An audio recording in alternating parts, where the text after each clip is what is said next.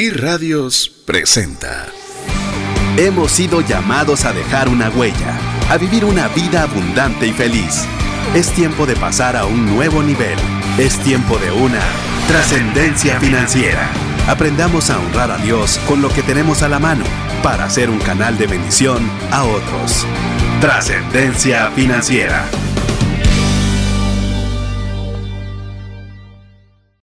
Muy buenas tardes, es un placer poder saludarle nuevamente en un miércoles de trascendencia financiera.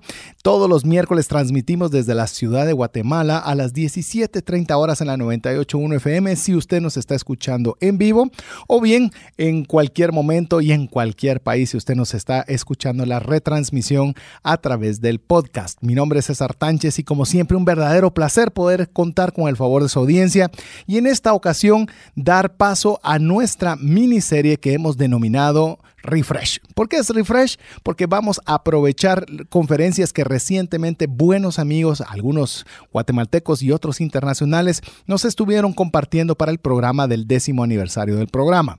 Al finalizar cada una de estas reflexiones, tendremos un espacio que hemos denominado sobremesa, donde estaremos tomando los puntos tal vez más relevantes para podernos dar el tiempo de digerirlos despacio, de poder compartir alguna extensión a esos conocimientos que hemos adquirido a través de su exposición a través de estos micrófonos.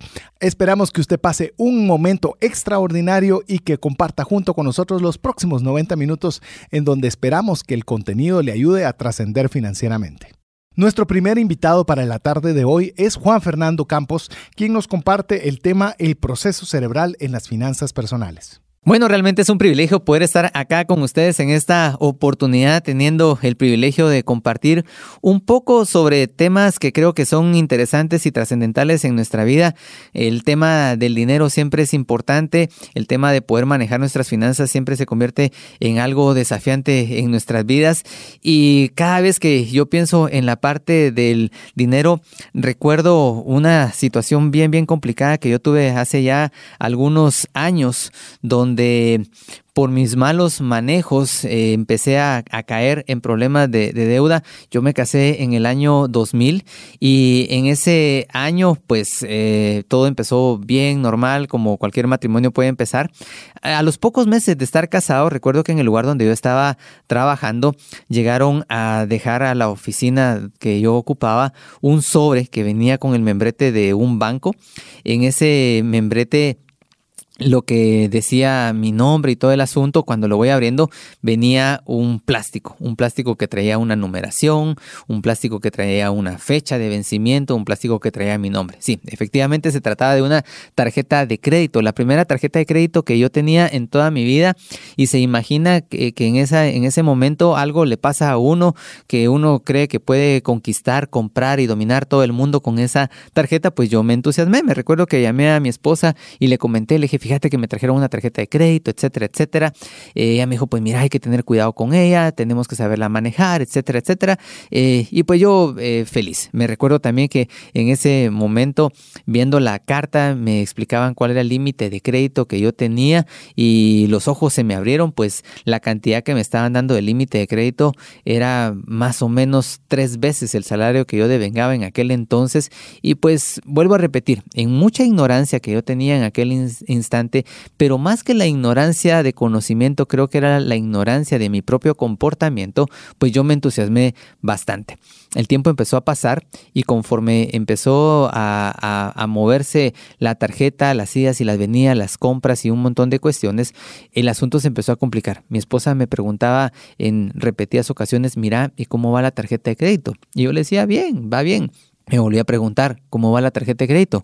Bien, va bien, no te preocupes. Eh, y así me preguntaba. Lo que uno hacía era terminarle de, completar la frase, porque eh, la tarjeta de crédito iba bien. El que iba bien amolado era yo. El que iba con grandes problemas era yo, porque el monto de la tarjeta empezó a subir, la deuda empezó a subir y yo no sabía cómo, cómo salir. En un momento mi esposa me dice, mira, yo quisiera de verdad saber cómo está el tema de la tarjeta y me hizo que solicitáramos un estado de cuenta. Cuando ella vio el estado de cuenta, pues se puso pálida, cambió de colores y la situación, usted se imaginará, se complicó bastante. ¿Sabe por qué? Porque en ese momento mi esposa se dio cuenta del problema en el que nos encontrábamos. Quiero aclarar algo no es que nuestra deuda fuera una cantidad exorbitante, como yo he escuchado a algunas personas decir que llegaron a deber medio millón de quetzales, un millón de quetzales, un millón de dólares. No, no era una cantidad así. Sin embargo, era una cantidad que efectivamente ya estaba sobrepasando dos y hasta tres veces mi ingreso mensual, lo cual no era una cantidad que en la realidad yo pudiera pagar en ese momento. Eh, mi esposa se ha caracterizado por ser alguien muy responsable financieramente, muy previsora, ella tenía ahorros personales, teníamos un ahorro familiar, me ayudó a hacer las cuentas ahí y en ese momento me hizo un cheque, hicimos un par de cheques y me dijo, mira, anda a pagar la tarjeta por favor y prométeme que no vas a volver a meterte en problemas con promesas vacías, yo le empecé a decir, sí, no tengas pena, no te preocupes, vamos a, resolver el asunto y no me va a volver a pasar. Tan es así que a los pocos meses ella nuevamente me volvió a preguntar, Fer, ¿cómo va la tarjeta de crédito? Y yo nuevamente, con el descaro, le vuelvo a decir, va bien, no te preocupes. Y entonces ella me dice, ¿me podrías explicar entonces cómo vamos a salir de esta deuda que nuevamente observo que tenés? Ella había tenido ya un estado de cuenta a la mano y eso fue nuevamente un, problema bien complicado. Recuerdo que ese día no hubo ninguna discusión, ese día no me, dijo nada fuera de lugar, sino que ese día simplemente me, me hizo una reflexión o una observación, una indicación. Me dijo, mira, yo no quisiera tener estos problemas en mi vida nunca, me dijo. Me hizo ver que tal vez yo tenía las oportunidades de trabajar en un lugar que otras personas no habían logrado trabajar, que había tenido una formación y una educación universitaria que otras personas no habían tenido, pero aún a pesar de esa educación, yo estaba en más problemas que otras personas que no la habían tenido y, que no habían tenido las oportunidades de ganar lo que yo estaba ganando en aquel momento. Y entonces yo me di cuenta en ese instante que yo estaba a punto de perder lo más valioso que yo tenía, que no era el dinero, que no eran las propiedades, que no era la, casa. No, estaba a punto de perder a mi familia. Estaba perdiendo la confianza de mi esposa, estaba perdiendo la credibilidad en ella, estaba perdiendo muchísimas cosas y en ese instante reconocí que yo necesitaba empezar a cambiar, empezar a, tomar otro tipo de decisiones y reconocí algo, que el asunto no era cuestión de dinero, que el asunto no se trataba de tener dinero porque el dinero ya lo había tenido, ya había habido un cheque que en algún momento me había representado el ingreso para poder generar el, el, cambio que yo necesitaba o que yo creía que esperaba. Sin embargo, eso no era así. Lo que yo necesitaba no era cambiar de un estado financiero, sino que lo que yo necesitaba era de cambiar mi comportamiento y mi forma de pensar. Y es ahí donde, donde surge lo que hoy quiero platicarte, lo que hoy quiero conversarte, y es en relación a la importancia que tiene el que nosotros nos conozcamos a nosotros mismos. Hoy yo quiero conversar sobre la relevancia que el autoconocimiento tiene en muchas áreas de nuestra vida y particularmente por lo que hoy voy a tratar en el tema financiero. Desde hace mucho tiempo yo he creído que cada vez que nosotros nos comprometemos en algún proyecto, en alguna actividad, nuestro interés está orientado hacia brindar resultados. Sí, o sea, en cada uno de los lugares donde nosotros nos desenvolvemos, somos medidos por los resultados. Justamente en estos días escuché una frase de alguien que decía, no te midas por las actividades, enfócate a medir por los resultados.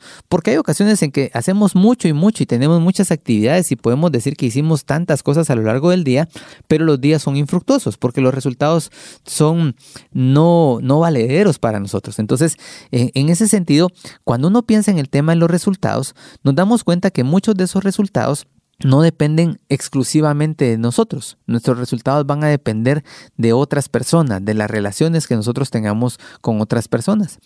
Pero esos resultados al mismo tiempo van a depender de mi comportamiento, de qué tanto yo estoy trabajando en pro de esos resultados, pero también qué tanto estoy yo conociendo mi forma de ser y mi forma de actuar para poder llevar a cabo los resultados que estoy obteniendo.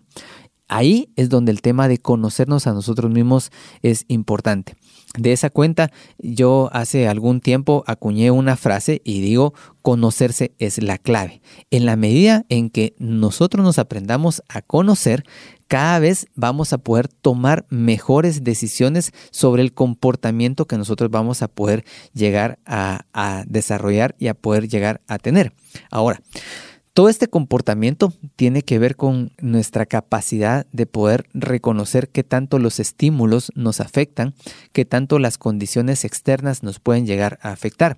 Eh, primero quisiera que tú imaginaras que tú estás metido en una burbuja, que tú estás así como en aquellas eh, burbujas de jabón que en algunos parques de diversiones hay que son gigantes y que uno queda inmerso de esas burbujas de, de jabón. Yo quisiera que tú pensaras en eso todo lo que está fuera de esa burbuja, quiero que tú lo concibas como lo que le vamos a llamar la zona fuera de control. Son cosas fuera de control, pero también zonas fuera de preocupación. Todo eso que está fuera de la burbuja son cosas que tú no puedes controlar, pero que al mismo tiempo no te preocupan. Son cosas que de repente tú te puedes incomodar en algún momento, decir, ah, la sí, la hambruna que hay en el mundo, la, la maldad que hay en la tierra, un montón de cuestiones que, pero que al final de cuentas tú no puedes controlar y que honestamente no pasan por tu preocupación del día a día. Ahora, todo lo que está en esa burbuja, dentro de esa burbuja, le vamos a llamar la zona de preocupación. Y esa zona de preocupación es justamente todo aquello que nos, todos aquellos estímulos, todas aquellas cosas que a nosotros efectivamente nos afectan, todas aquellas cosas que a nosotros nos quitan paz, tranquilidad y que en algún momento estamos buscando ver cómo resolver. Sin embargo, dentro de esa zona de preocupación existe solo una única zona de control. Y esa zona de control eres tú mismo. Si tú observas en esa burbuja de jabón que te acabo de mencionar, hay un espacio de aire, un espacio que tú no puedes controlar, que generalmente muchas veces tratamos de, hacerlo y, y solo provoca desgaste en nosotros. Pero dentro de nosotros existe la única esencia que podemos controlar y que podemos cambiar y somos nosotros mismos. Esa zona de control es a la que yo quisiera que tú te pudieras enfocar hoy. En qué es lo que tú realmente puedes controlar y cómo esa zona de control afecta tu comportamiento financiero. De tal manera que hoy yo quisiera utilizar ese proceso que nuestro, nuestra vida sigue para poder responder a los estímulos y ese proceso está dado a través de cómo nuestro cerebro eh, se comporta y cómo nuestro cerebro logra, logra manejarse. Entonces, para eso quisiera que tú pudieras pensar. Si tú te estás viendo de frente en un espejo, ahora quisiera que tú hicieras una, eh, que, que voltearas tu vista a cualquiera de los lados y vas a quedar viendo de perfil. ¿Sí? Entonces, en esa vista de perfil, tú vas a poder ubicar tres, tres, secciones. Eh, vamos a hablar de la parte que, digamos, está un poco atrás de tu oreja. Esa es la primera parte. Luego, digamos, un poco más al centro, la segunda parte y la tercera parte que, digamos, que va a ser la parte de donde está tu, frente, ¿sí? Entonces, esas tres secciones les vamos a colocar un nombre. Eh, estoy siendo muy genérico, muy general, buscando que en la forma en que me estás escuchando puedas tú comprender de manera visual lo, mejor posible. Eh, no es tan literal como te lo estoy diciendo, pero estoy tratando de ser gráfico a través de las palabras. Entonces, esa sección que está en la parte eh, posterior, eh, en la parte de atrás, por más o menos por, por el lado de, tu oreja, esa, esa sección le vamos a llamar el cerebro reptiliano. El cerebro reptiliano tiene la particularidad de manejar toda nuestra parte de instintos y actividades remotas. En otras palabras, en esta parte lo que nosotros hacemos es actuar por instinto y aquí es donde se han anidado toda la parte de los aprendizajes que hemos recibido en la vida y que quedan incluso en nuestra parte inconsciente. Pero ojo, el hecho que un recuerdo que un aprendizaje sea inconsciente no quiere decir que no sea determinante para las decisiones que nosotros estamos tomando. ¿Qué tiene que ver esto con las finanzas personales? Supongamos que, como fue en mi caso, yo escuchaba a mi mamá decir constantemente, es que no hay dinero que alcance, es que el dinero no alcanza, es que el dinero no es suficiente, es que el dinero se va rápido todo ese tipo de escucha que uno está teniendo, poco a poco empieza a caer en nuestro cerebro, se anida en esa parte de nuestro cerebro reptiliano, viendo nuestra parte de instintos, en nuestra parte inconsciente, y entonces por eso es que de repente uno llega a ganar mil quetzales y no alcanza. Uno llega a ganar 1500 quetzales y uno necesita más. ¿Por qué? Porque el dinero no alcanza. Uno llega a ganar 2000 quetzales y uno necesita más. ¿Por qué? Porque el dinero no alcanza. Creo que me estoy dando a entender con lo que te estoy diciendo. Nuestro cerebro reptiliano es fundamental en nuestra toma de decisiones porque ahí es donde se anidan muchas de esas decisiones inconscientes de impulso que nosotros tenemos al momento de manejar las finanzas personales. Personas que de repente no tenemos el control para poder tener efectivo en la bolsa porque cuando sentimos nos lo estamos gastando en lo primero que se nos llega a antojar. Y ahora, aquí es donde pasa algo bien importante en esta parte del cerebro reptiliano existen lo que eh, los expertos le han llamado los códigos reptilianos, que no son otra cosa sino esos códigos, e, es, esa forma de pensar, de actuar, de comportarnos que como seres humanos tenemos para satisfacer nuestras necesidades y nuestros instintos básicos. Y hay dos instintos básicos que son fundamentales y que están muy ligados con el tema financiero. Uno es el tema de la seguridad y dos es el tema del placer. Yo la quiero pasar bien, pero yo quiero estar confiado y seguro. Por eso es que mucho de lo que nosotros estamos haciendo al activar nuestra, nuestra economía tiene que ver con esa búsqueda de llegar a tener el mejor carro, el llegar a, pasarla bien en unas vacaciones, tener un buen televisor, tener una buena casa, tener eh, cualquier aspecto, porque nuestro cerebro está condicionado a que la quiere pasar bien quiere tener placer. Por eso es que no solamente nos conformamos con ver una película, tenemos que irla a ver eh, en la pantalla más grande, con la mejor experiencia, con el mejor sonido, porque eso nos hace pasarla bien. A eso es a lo que nos referimos con el tema del placer. Entonces, cuando tú estás observando esta parte, es interesante que tú puedas darte cuenta cuáles fueron los códigos que en algún momento fueron incrustados en tu propia vida y que hoy están siendo determinantes para que tú te puedas comportar de alguna manera en tus finanzas personales. Saber cuáles fueron esas enseñanzas que se convirtieron en creencias básicas, porque ojo, las enseñanzas no necesariamente fueron aquellas, eh, aquellos aspectos donde alguien se puso con un pizarrón, con un papel y lápiz a decirte esto es lo que tú tienes que aprender. No, las enseñanzas más poderosas fueron aquellas que nosotros vimos a través del ejemplo que nos dio alguien a quien nosotros reconocimos como autoridad. Pudo haber sido un maestro, nuestros padres, algún familiar, algún amigo, pero todas esas enseñanzas se llegaron a convertir en algo tan poderoso en nosotros que al final de cuentas hoy están teniendo una repercusión en nuestra forma de comportarnos, ¿sí? Cuando nuestro cerebro empieza a activarse, luego de pasar por esa parte de los instintos que ya hemos hablado de ella, pasa a la parte que se le llama el cerebro límbico. Y el cerebro límbico maneja toda la parte emocional y de memoria. Sí, entonces ahí date cuenta, cuando ya nuestro instinto empieza a reconocer que algo puede generar placer, que algo puede generar seguridad, llega a esta parte donde las emociones juegan un papel muy importante. Una de las recomendaciones que yo le doy, y, seguramente no soy el único, sino que muchas personas que, que, tratamos el tema de finanzas personales le decimos a las personas es, si a usted le llama la atención algo, si usted por impulso toma algo en un almacén, en una tienda, y usted dice, ala, me lo quiero llevar, una recomendación práctica es, deje el objeto en el lugar donde lo encontró durante 10, 15 minutos. Vaya a dar una vuelta por el centro comercial, por el almacén, por el lugar y espere a que esa emoción pueda empezar a ser racionalizada. Cuando la razón empieza a jugar otro papel en su vida, usted puede determinar y decir si realmente vale la pena que me lo lleve o no, realmente era solo un impulso emocional que yo quería tener en ese momento, pero al final de cuentas me doy cuenta que no lo necesito, no tengo el dinero para comprarlo en este momento, puedo hacerlo más adelante, puedo encontrarlo más barato. Ojo, yo no le estoy diciendo no lo compre, lo que le estoy diciendo es la razón nos puede ayudar a tomar una mejor decisión que la emoción.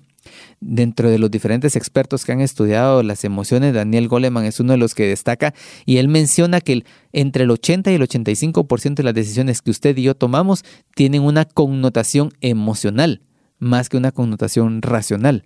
La emoción es la que al final nos ayuda a tomar muchas de las decisiones. Y si usted se da cuenta, muchas de las decisiones que usted toma financieramente tienen que ver más con las emociones que con la razón con la que usted está pensando. Mucho de esto pasa incluso cuando dejamos, para los que somos papás y, hemos tenido hijos pequeños, cómo nuestros hijos pequeños nos llegan a condicionar tanto. En la compra. El hijo está en la explosión de la emoción que quiere comprar algo.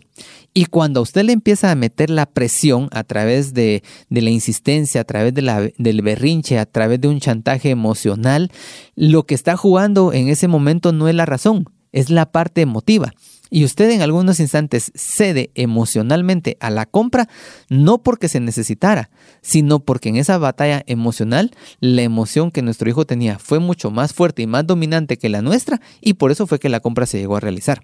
Entonces, básicamente lo que yo le estoy queriendo decir con esto es que cuando nosotros reconocemos nuestras emociones, nosotros podemos también darnos cuenta cuáles son los parámetros y cuáles son los puntos en los cuales nosotros nos enfocamos cada vez para poder realizar compras. Le vuelvo a repetir, el problema no es la emoción. El problema es cuando dejamos que ésta nos guíe a hacer acciones, no solamente compras, de las cuales nosotros más adelante podamos arrepentirnos. Dígame si no en alguna ocasión usted no se ha topado diciéndose a usted mismo, sabía que no tenía que hacerlo, sabía que no tenía que comprarlo, sabía que no tenía que ir a ese lugar. Se da cuenta, mucho no pasa por la parte que nosotros no conocemos. Reconocemos que sabemos las cosas. Sin embargo, el mayor problema no pasa por ese conocimiento.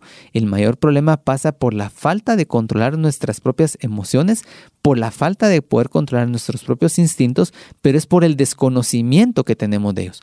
Cuando uno se empieza a dar cuenta que hay ciertos momentos, ciertos lugares, ciertos accesorios, ciertos instantes donde usted es más propenso a tomar decisiones de las cuales usted puede arrepentirse más adelante, en ese instante donde usted tiene que tomar una, una, decisión por anticipado. Y ahí es donde llegamos a la parte de nuestra, de nuestra frente, nuestra corteza cerebral, la parte de nuestra corteza cerebral que es la parte que mira toda la parte racional, toda la parte de las decisiones y de la voluntad. El problema es que Tomar una decisión se hace en cuestión de microsegundos, es una cuestión instantánea. Por eso es que nuestra corteza eh, cerebral tiene que tomar decisiones por anticipado para que la emoción y el instinto no le ganen.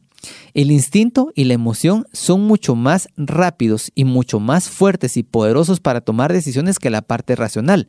La parte racional tiene una oportunidad, sí y solo sí, con anticipación ha tomado la decisión.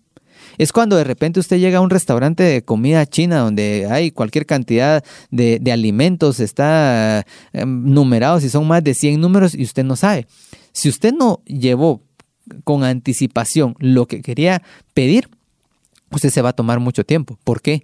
Porque usted, a usted se le van a antojar todos y cada uno de los diferentes platillos que están ahí.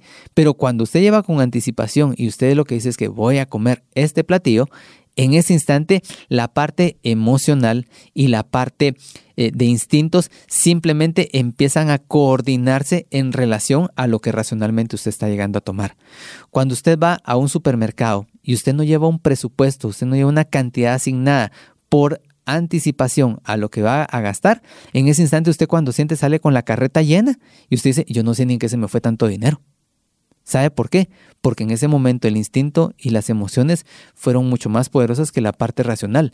Ponerse a batallar con la razón en medio de la compra instantánea en un supermercado es bien difícil, porque dice, no, pero si eso está rico, está en oferta, vale la pena, etc. Pero cuando usted lleva un presupuesto y usted dice, solo puedo gastar cierta cantidad en lo que quiero comprar, en ese instante usted ha tomado ya una decisión por anticipado. Y así se le aparezcan ofertas, así se le aparezca un nuevo producto, así usted se le aparezca cualquier otra cosa, usted ya tiene un parámetro que le está generando un freno a la decisión emotiva o instintiva que quiere llegar a tener. Por eso es que las decisiones racionales deben anteceder a las decisiones emocionales, porque si emotivamente usted está eh, dejándose guiar y gobernar, usted lleva todas las de perder. No sé si se está dando cuenta la importancia que tiene. Esto no es una receta mágica, esto no es eh, decirle un ABC de qué es lo que usted tiene que hacer. Voy otra vez a lo que le decía al inicio, la importancia que tiene de conocernos a nosotros mismos. Sabe, yo me di cuenta que el problema no era la tarjeta, el problema no era la falta de dinero, el problema era la falta de dominio que yo tenía sobre mis propias emociones, sobre las creencias que yo estaba teniendo, porque yo creía que comprando cosas era como yo iba a quedar bien con mi familia. Comprando cosas es como yo iba a recibir la aceptación de mis seres queridos. Comprando y gastando cosas es como yo iba a tener la validación y, e iba a tener el reconocimiento que yo estaba esperando tener de, de las personas a las cuales yo quería quedar bien con ellos, ya sean conocidos o extraños tuve que entender esas creencias, tuve que trabajar en modificar ese tipo de creencias, tuve que aprender a controlar mis emociones para que al día de hoy, bastantes años después, yo pueda decirle con toda tranquilidad que tengo mucho tiempo de no pagarle un solo centavo de interés a una tarjeta de crédito.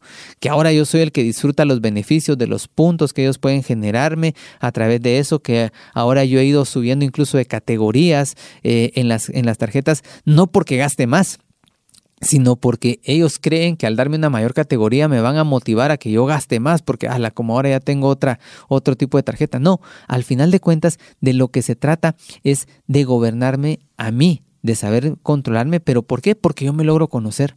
Sé identificar cuáles son esas áreas vulnerables, sé identificar cuáles son esos momentos en los cuales tengo que tomar otro tipo de decisiones, porque al final entendí que conocerse es la clave que aprendiéndome a conocer, yo voy a poder tomar mejores decisiones. Así que para resumir, yo le quiero invitar a que usted trabaje en el proceso constante de conocerse a usted, que usted logre identificar sus puntos fuertes, sus puntos débiles en el manejo de las finanzas personales, que si es necesario, y seguramente en muchos de los casos va a ser así, usted pida la ayuda de alguien más para poder trabajar de una mejor manera en el manejo de sus finanzas personales, que usted siga en la escucha de programas como este, que semana a semana brindan herramientas para que usted pueda crecer en el manejo de sus finanzas personales, que usted lea libros, que usted busque la manera de, de, seguir creciendo y seguirse desarrollando. Y sobre todo entender que el camino a la libertad financiera no es cuestión de dinero. Quiero darle muchísimas gracias por la oportunidad, por el tiempo y el privilegio que me ha dado de brindarme su atención y espero haber contribuido en algo en ese proceso en el que usted se encuentra de poder ser un mejor mayordomo, de poder ser un mejor administrador de todos los bienes que Dios le ha dado. Porque cuando nosotros nos convertimos en mejores administradores y mayordomos de lo que Dios nos está dando, algo sucede. Dios empieza a incrementar nuestras oportunidades de crecimiento. Dios empieza a dar mayores votos de confianza. Dios empieza a darnos la oportunidad de poder tener acceso a mayores riquezas, no solamente materiales, sino de todas las que Él tiene, porque al final de cuentas Él va a suplir todas nuestras necesidades conforme a sus riquezas y Él siendo el dueño del oro y la plata, pues nos brinda todo lo que nosotros podamos estar necesitando. Para Él el problema no es el dinero, el problema es qué tan confiables somos nosotros para poder manejar los bienes que estamos deseando tener. Así que reconozca qué es lo que usted puede manejar en este momento, sea un fiel mayordomo de lo que Él ha puesto en sus manos y le garantizo que en la medida que usted y yo nos vamos alineando a la voluntad de Dios, nos vamos a volver personas más confiables en sus manos para poder adquirir mayores beneficios y de esa manera crecer en influencia, crecer en oportunidades y todo se va a tratar de podernos conocer a nosotros mismos. Le agradezco nuevamente por el privilegio que me ha dado de poderme dirigir hacia usted y será en una próxima ocasión en que podemos estar compartiendo más y más temas sobre las finanzas personales y otros que seguramente van a ser de enriquecimiento para nuestras vidas. Queremos recordarte que puedes estar en sintonía las 24 horas del día escribiéndonos al WhatsApp dedicado de trascendencia financiera más 502 59190542, donde puedes dejar tu nombre y tu apellido para ser parte de nuestro listado de difusión y así poderte enviar el audio de este programa y de toda noticia relevante que pueda ayudarte a trascender financieramente. Te repito, debes incluir el área si nos escribes principalmente fuera de Guatemala, más 502, seguido del número 59190542. Comparte con nosotros los aprendizajes del consultor invitado en La Sobremesa.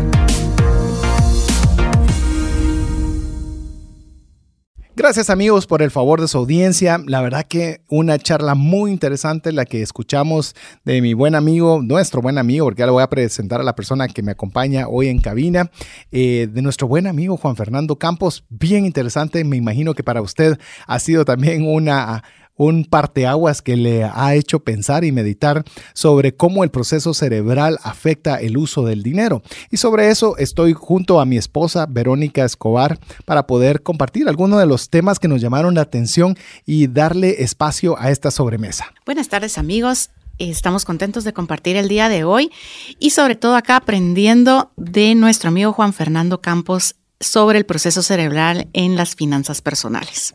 Y, podemos darle inicio a, tal vez quisiera iniciar con el primer mm, aprendizaje en el tema que mencionaba Juanfer respecto a que el mal uso del dinero no solo afecta a la billetera, sino también afecta a la familia.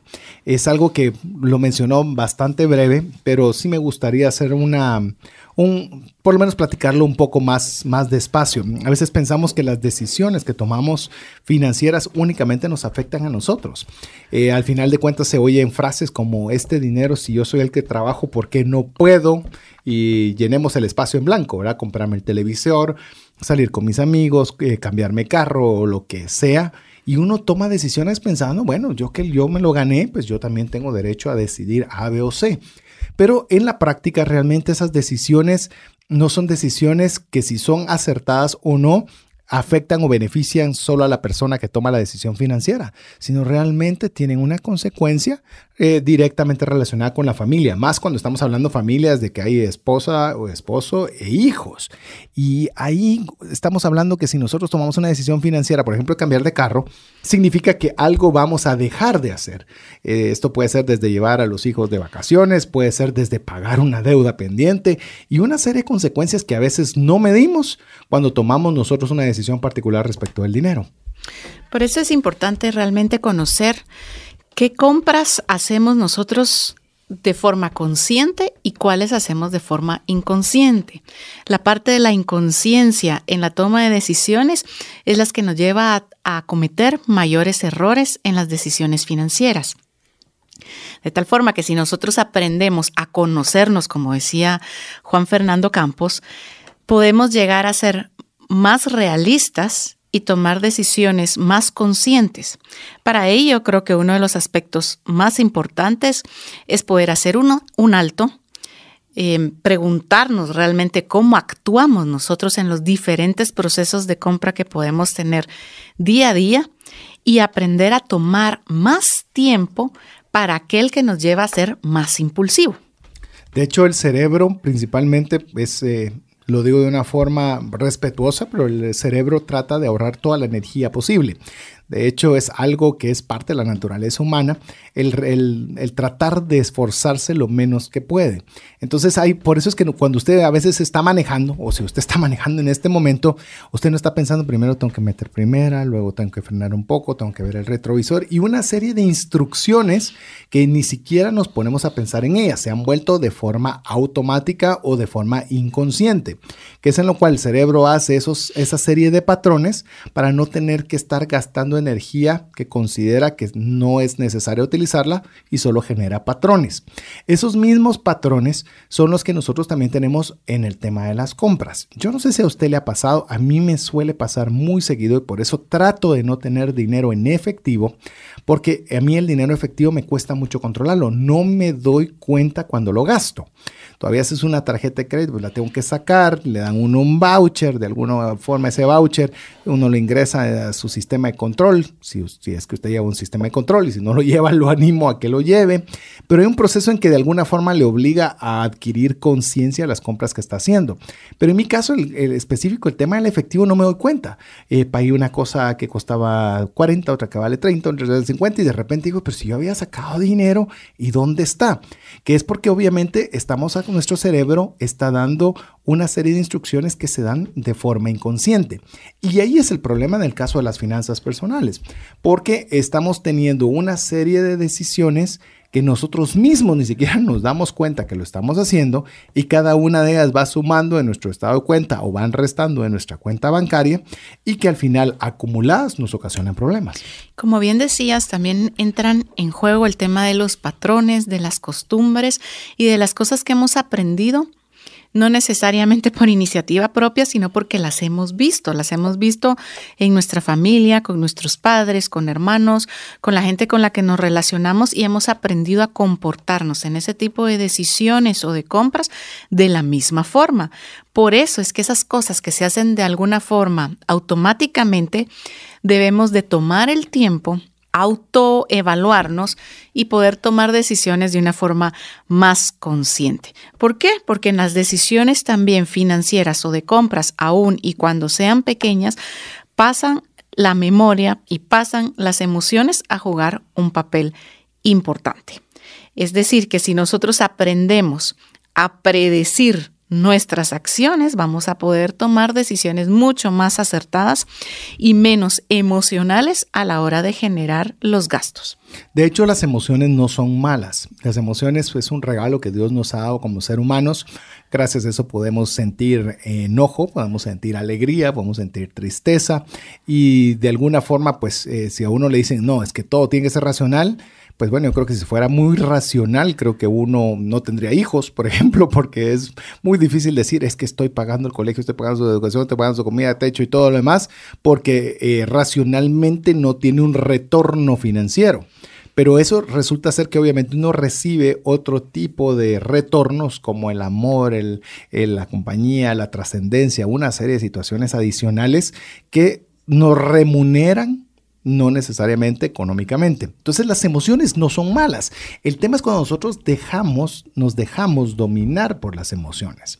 Si nosotros permitimos que las emociones tomen el control del uso del dinero, es donde nos metemos en problemas. Porque por decirle algo, usted para movilizarse de punto A a punto B, Puede irse caminando, puede irse en bicicleta, puede irse en un scooter, puede irse en un Uber, puede irse en transporte público, puede irse en vehículo, puede irse en vehículo deportivo, puede irse en lancha, en avión. O sea, es decir, hay diferentes formas de suplirlo. Pero uno emocionalmente, uno quiere, ah, las que yo quiero llegar en ese carrazo descapotable para que vean que ahora sí tengo éxito y todos los que mis compañeros del colegio que me buleaban, que decían que yo no iba a ser nadie, ahora sí les voy a demostrar. Es decir, comenzamos a permitir que todas esas emociones, incluso nosotros se las podemos trasladar a nuestros hijos, es que yo nunca pude estrenar zapatos nuevos para ir al colegio. Entonces mi hija por lo menos siempre va a tener un zapato nuevo que estrenar. Yo no estoy diciendo que no compre el zapato nuevo para su hija o que no compre un vehículo moderno, elegante, si usted puede hacerlo. Pero muchas veces nosotros no tomamos o no le damos tiempo a nuestro cerebro o a nuestra parte racional de procesar la información de compra adecuada y permitimos que las emociones tomen control de nosotros. Esto provoca que compremos una casa que era innecesaria, porque solo quería, ¿cómo es eso de que solo mi hermana va a tener una casa nueva y yo no voy a tener una? Aunque le estemos pagando comprometidos, aunque le estemos endeudados, aunque estemos haciendo algo, porque permitimos, vuelvo a lo mismo y se lo repito y reitero, de que las emociones tomen el control. No significa que no, vuelvo a repetirlo, que no sean malas, las emociones no son malas, pero no se deje dominar por ellas. Las emociones entonces no son malas, son importantes y son tan importantes que realmente el 80% casi de las decisiones que tomamos son emocionales. Aprender a dominar las emociones es lo que se vuelve clave. Y clave no solo en las decisiones financieras. Usted, si tiene hijos pequeños, sabe que tiene que trabajar con ellos muchas veces el autocontrol, el manejo del enojo, ¿verdad? Aprender a manejar esas emociones de forma positiva, tienen que aprender a sentirlas, pero también aprender a manejarlas. De la misma forma son las decisiones que tomamos como adultos y realmente hay que reconocer que lo que es el instinto y la emoción nos mueven de forma más rápida que la razón y ahí es donde se vuelve un poco peligroso para nuestras finanzas si las tomamos de mala forma. Por eso, si nosotros nos autoevaluamos, nos conocemos y sabemos dónde podemos cometer esos impulsos o emocionarnos más en una compra, es allí donde debemos decir, ok, momento, y Juan Fernando lo ejemplificaba bien, decía, si a usted le gusta algo, déjelo en su lugar, vaya a dar una vuelta por la tienda, por el comercial donde se encuentre y piénselo de mejor forma. Es un buen consejo de una forma práctica para realmente aprender a dominar nuestras emociones y darle paso a la razón eh, y a la justificación de la compra. De hecho, yo quiero extenderme tal vez en ese consejo que lo decía, lo decía Juanfer y ahora lo reitera mi esposa. Eh, un buen consejo es que usted no compre nada de forma inmediata. Nada. O sea, yo voy a hacer, yo voy a hacer todavía, me voy a ir súper radical. Eh, muchas veces es, hoy es la oferta. Nunca más va a volver a ver esta oportunidad. Hay 100 gentes que se están peleando por el mismo terreno, por la misma casa, por el, la misma blusa, por el mismo zapato y demás. Y siempre, obviamente, ya sea como una estrategia de mercadeo o una estrategia de ventas, siempre va a ser el tema de la urgencia, de que debe hacerlo en este momento. Y más aún, ¿verdad, Verónica? Hoy en día las, los temas digitales, si usted quiere comprar un, un, curso en inglés, quiere comprar un dominio en el Internet, lo llaman y le comienzan, no lo sueltan el teléfono y le comienzan a decirle 50 mil cosas y como, como es, eh, como lo decía, mm, eh, lo he dicho yo varias veces y ahora se lo escuché a, a, a mi cuñada, de que no respiran, ¿verdad? No dan chance ni de hacer una pausa para que uno pueda hablarles y decirle algo. Mire, yo ya he tomado la decisión y creo que es una decisión acertada la que le estoy compartiendo. No tome decisiones inmediatas. Si se pierde la oportunidad, entre comillas, se la perdió. Sencillo. Pero a veces tomamos esas decisiones que nos están haciendo empujadas y que después nos lamentamos de haberlas hecho porque no medimos eh, las, los riesgos o medimos adecuadamente las consecuencias que podían tener. Le digo algo rápidamente. En uno de estos sitios que le venden dominios de internet, es decir, donde usted compra el nombre que usted le gustaría tener para una página, de, una página web, eh, estaban yo necesitaba hacer algo. Eh, me llamaron para ayudarme en ese aspecto y obviamente me querían ofrecer 50 mil cosas que parecían una ganga poderlas hacer.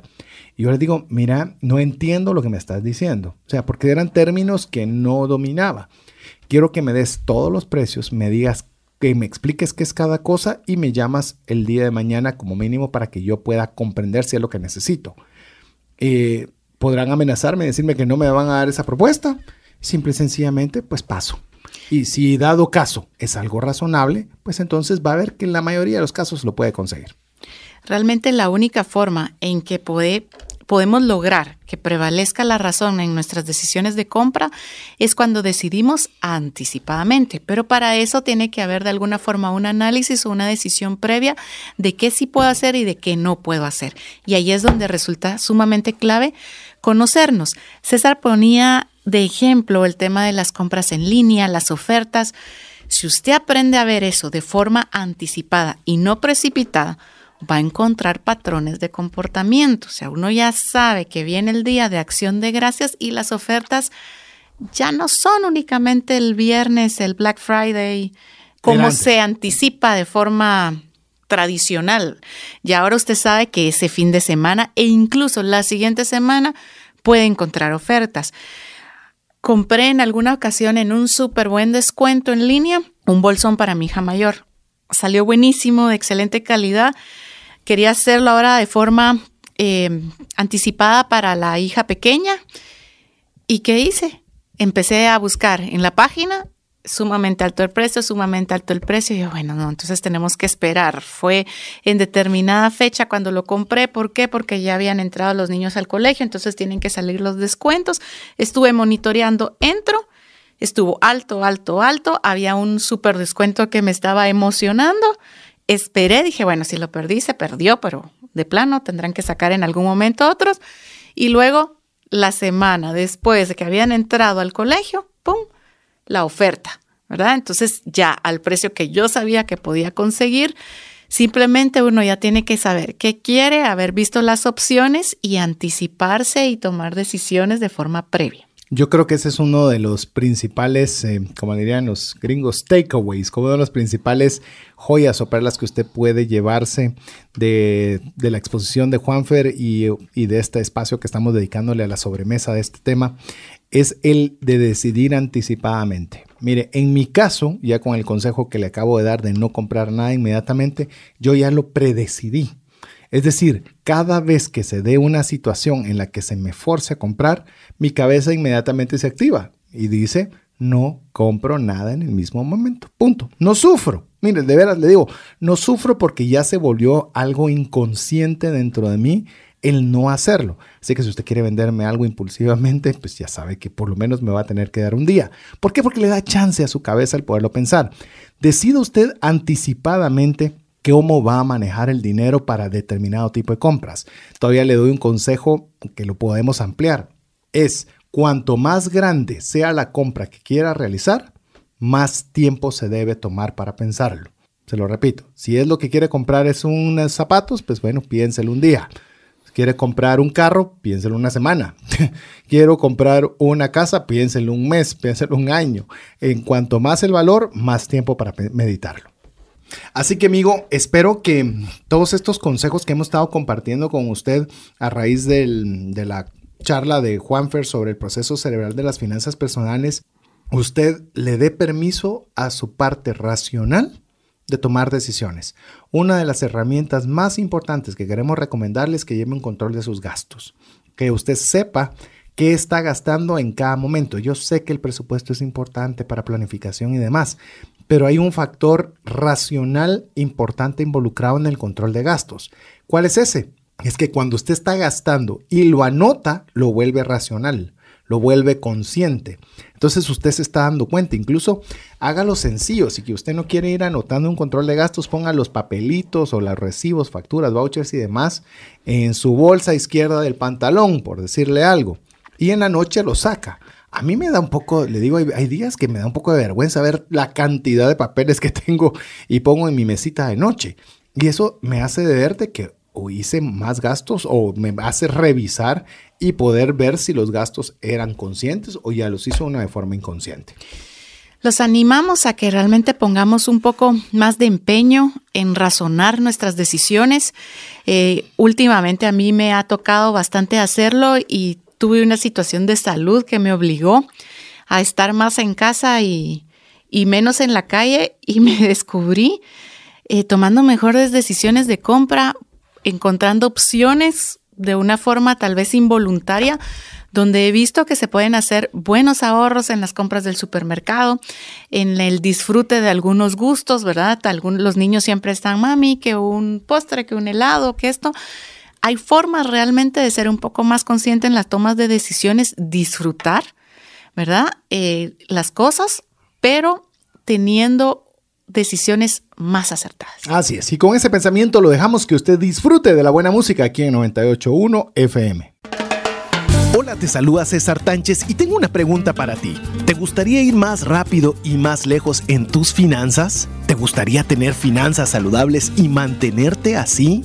Esa es la razón por la cual te animo a que tú puedas profundizar cinco pasos para una vida abundante y feliz a través de leer este libro con el mismo nombre, más rápido y más lejos en sus finanzas. Estoy convencido que este libro te ayudará a establecer tu propósito, a liberarte de gastos y de deudas y de muchas herramientas que serán importantes para que puedas tener una vida abundante y feliz. Puedes adquirir este libro en las principales librerías de Guatemala y si tú vives fuera de las fronteras de nuestro país, puedes hacerlo a través de Amazon en versión digital o en versión física. Espero que tú puedas disfrutar de esta experiencia para tener una vida abundante y feliz.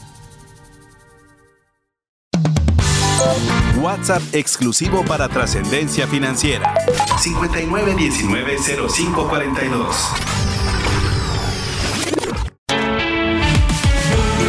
Búscanos en Facebook y Twitter como arroba trasciende más. Muy buenas tardes, es un placer poder saludarle nuevamente en un miércoles de trascendencia financiera. Todos los miércoles transmitimos desde la ciudad de Guatemala a las 17.30 horas en la 98.1 FM si usted nos está escuchando en vivo o bien en cualquier momento y en cualquier país si usted nos está escuchando la retransmisión a través del podcast. Mi nombre es César Tánchez y como siempre un verdadero placer poder contar con el favor de su audiencia y en esta ocasión dar paso a nuestra miniserie que hemos denominado Refresh. ¿Por qué es Refresh? Porque vamos a aprovechar conferencias que recientemente buenos amigos, algunos guatemaltecos y otros internacionales, nos estuvieron compartiendo para el programa del décimo aniversario del programa. Al finalizar cada una de estas reflexiones, tendremos un espacio que hemos denominado sobremesa, donde estaremos tomando los puntos tal vez más relevantes para podernos dar el tiempo de digerirlos despacio, de poder compartir alguna extensión a esos conocimientos conocimientos que hemos adquirido a través de su exposición, a través de estos micrófonos. Esperamos que usted pase un momento extraordinario y que comparta junto con nosotros los próximos 90 minutos en donde esperamos que el contenido le ayude a trascender financieramente. Dejo ahora el tiempo al doctor Andrés Panasiuk con ideas del hombre más rico del mundo. Ok, bueno, el día de hoy yo quisiera compartir contigo algunas ideas que vienen de mi último libro eh, que se llama El hombre más rico del mundo y las, ah, las ideas que construyeron su patrimonio. En primer lugar, es importante notar de que el libro se llama El hombre más rico del mundo y las ideas que construyeron su patrimonio. Para mí es muy importante mencionar eso de las ideas, porque cuando hablamos del manejo económico tanto en casa como en la empresa, eh, es, eh, yo siempre digo que enfocarnos en el ser es mucho más importante que enfocarnos en el hacer. El ser maneja el hacer. ¿Quién soy yo? Determina cómo yo pienso y cómo yo pienso determina cómo yo tomo decisiones y las decisiones que yo tomo me guían por el camino del éxito o por el camino del fracaso. Entonces, quién soy yo tiene mucho que ver con el camino que yo tomo en mi vida, ¿no? Entonces, eh, hace algunos años atrás, como unos 10 años atrás más o menos, comencé a hacer un trabajo de investigación que me pidieron los amigos eh, del departamento hispano del doctor John Maxwell. Yo me pidieron que yo hiciera un trabajo de investigación en la Biblia sobre toma de decisiones económicas para líderes. Y en ese proyecto de investigación, este, eventualmente eso se convirtió en un, en un tallercito, luego en un seminario, luego en una conferencia. Más adelante eh, el asunto se convirtió en una clase en línea del Instituto Canción y finalmente hace un par de años atrás salimos con un libro que se llamó decisiones que cuentan. Allí, en ese libro, en la medida en la que fui desarrollando el trabajo de investigación, yo tomé la vida de un señor que fue un multi, multi, multimillonario hace unos 3.000 años atrás. Este señor vivió en el Medio Oriente hace aproximadamente unos 3.000 años atrás. Tenía un ingreso mínimo vital y móvil de 900 millones de dólares anuales eso sin contar su plan de retiro ni su seguro de salud. Este, y luego también tenía una fortuna de 2 millones de millones de dólares. Eh, para que tengas un punto de comparación, Carlos Slim debe tener como 120 mil millones de dólares y Bill este, Gates debe tener como 60 mil millones de dólares, depende de qué día, ¿no? Pero aquí no estamos hablando ni de 60 mil ni de 120 mil, Aquí estamos hablando de dos millones de millones de dólares. Entonces, este hombre realmente, realmente fue el hombre más rico en la historia del planeta. Eso creo yo, de acuerdo a los trabajos de investigación que hice. En el Medio Oriente, la gente lo llama Suleimán, el rey Suleimán. Nosotros en Occidente lo conocemos con el nombre de Salomón, el rey Salomón. Lo interesante de Suleimán o Salomón, como lo llaman en Occidente, es que nosotros tenemos una historia, tenemos una manera de saber cómo es que él pensaba. Nosotros sabemos cómo pensaba y cómo actuaba. Entonces yo me dediqué a hacer un trabajo de investigación de varios años sobre la vida de este Suleimán, de cómo él pensaba, cómo él tomaba decisiones, cómo tomaba decisiones para el reino y también cómo tomaba decisiones en su vida personal.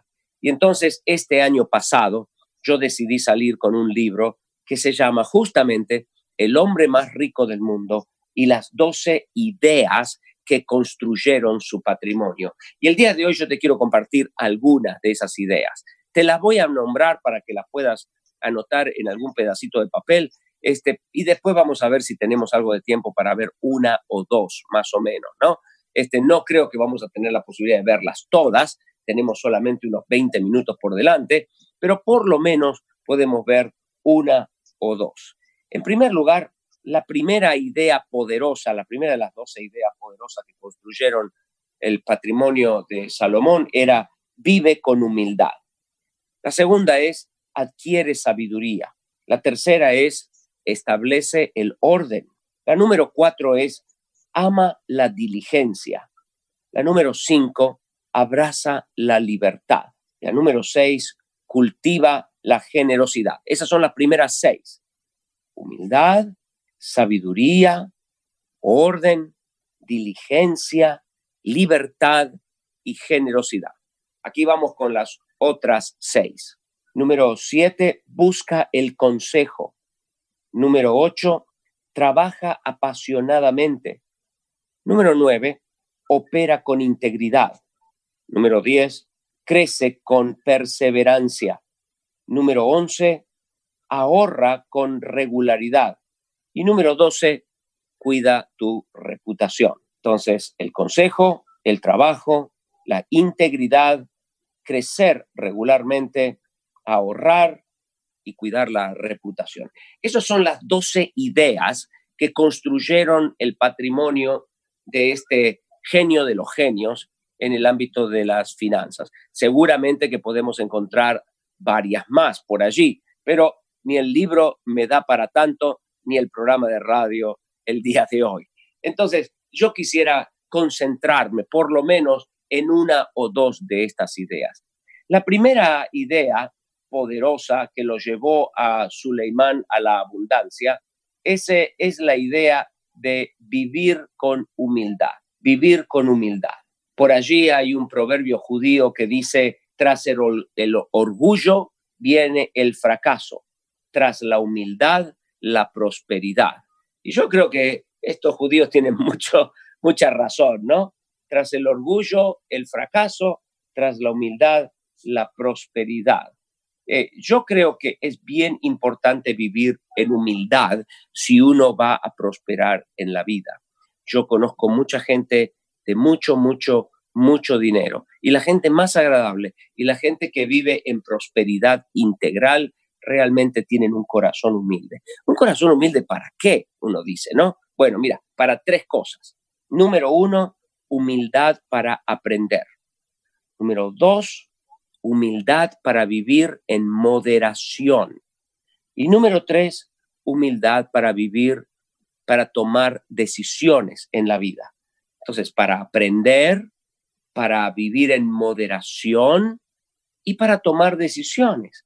En primer lugar, este, humildad para aprender. Yo creo que uno necesita tener un corazón humilde para estar dispuesto a aprender cada día. La gente más rica que conozco en el mundo, la gente más exitosa que conozco, y conozco mucha gente exitosa, llevo 3 millones de kilómetros recorridos en 50 países del mundo este, en los últimos 23 años. Y uno conoce gente, ¿no? En el tipo de trabajo que hago yo. La gente más exitosa que yo conozco es gente curiosa, es gente que siempre piensa que puede aprender algo. Yo tengo un amigo mío que se llama Dave Ray y mi amigo Dave eh, fue el presidente de Apple para Canadá y fue el vicepresidente de Apple a nivel mundial. Él fue educado en Harvard, él este, ganó el premio al mejor gerente de Apple del mundo. Este, y cada vez que Dave viene conmigo a mis conferencias, siempre hace lo mismo. Se sienta en la primera fila, toma un lápiz, toma un papel y está tomando notas. A pesar de que me escuchó hablar diez mil veces la misma cosa, todavía Dave piensa que hoy yo voy a decir algo que nunca dije antes y que él puede aprender algo nuevo el día de hoy. La gente más exitosa que conozco son curiosos y son curiosos insaciables. Les interesa aprender y aprender regularmente. Crecen constantemente. Hace muchos años que mi amigo Dave ya no necesita trabajar para poder vivir. Y sin embargo, a pesar de que él no necesita trabajar, no necesita tener una empresa, porque tiene suficientes recursos económicos como para vivir sin necesidad de trabajar, todavía él regularmente lee libros y me los recomienda. Él fue miembro de la Junta Directiva, presidente de la Junta Directiva de Cultura Financiera allá en Estados Unidos. es un amigo del alma y siempre me anda recomendando un nuevo libro que yo puedo leer. Y yo lo hago, por supuesto, ¿no? Porque si viene de él, seguramente es bueno. Entonces, la gente que e, es exitosa es curiosa y tiene un corazón humilde como para decir, yo puedo aprender el día de hoy. En mi país existen gente que se llaman los vivos. La gente que los argentinos hablamos de los vivos.